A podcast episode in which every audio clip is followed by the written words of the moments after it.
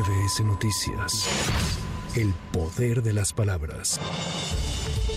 Luego de la reunión de diálogo de alto nivel sobre seguridad entre México y Estados Unidos, el presidente López Obrador aseguró que los funcionarios estadounidenses se quedaron satisfechos con el trabajo que hace México con el tráfico de fentanilo. Hay un dato que él dio, lo que pasa que lo vamos a, a revisar, sobre la cantidad de pastillas de fentanilo que se han decomisado y lo que ha significado para evitar la pérdida de vidas humanas en Estados Unidos.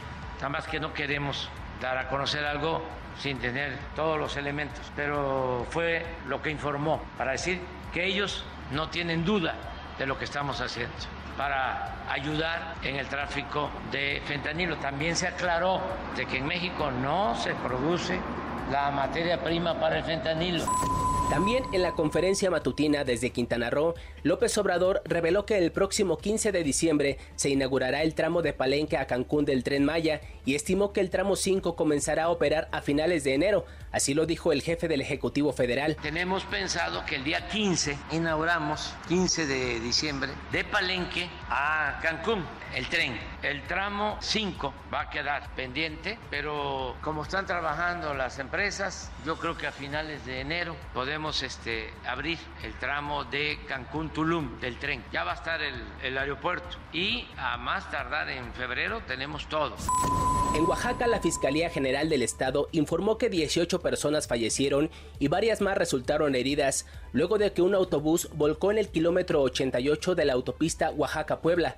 Protección Civil del Estado indicó que en la unidad viajaban 55 personas migrantes, la mayoría de nacionalidad venezolana. El autobús salió de la ciudad de Oaxaca con destino a la capital del país, pero cerca de los límites con Puebla el autobús volcó.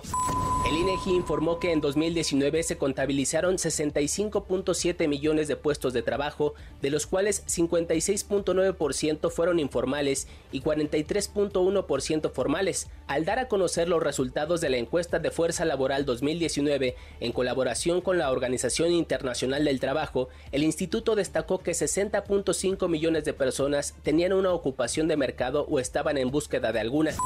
La activista iraní encarcelada Narges Mohammadi fue galardonada con el Premio Nobel de la Paz 2023 por su lucha contra la opresión de las mujeres en Irán y la defensa de los derechos humanos y la libertad de todos. El Comité del Nobel de la Paz pidió a las autoridades iraníes liberar a Narges Mohammadi. Para MBS Noticias, Giro Montes de Oca.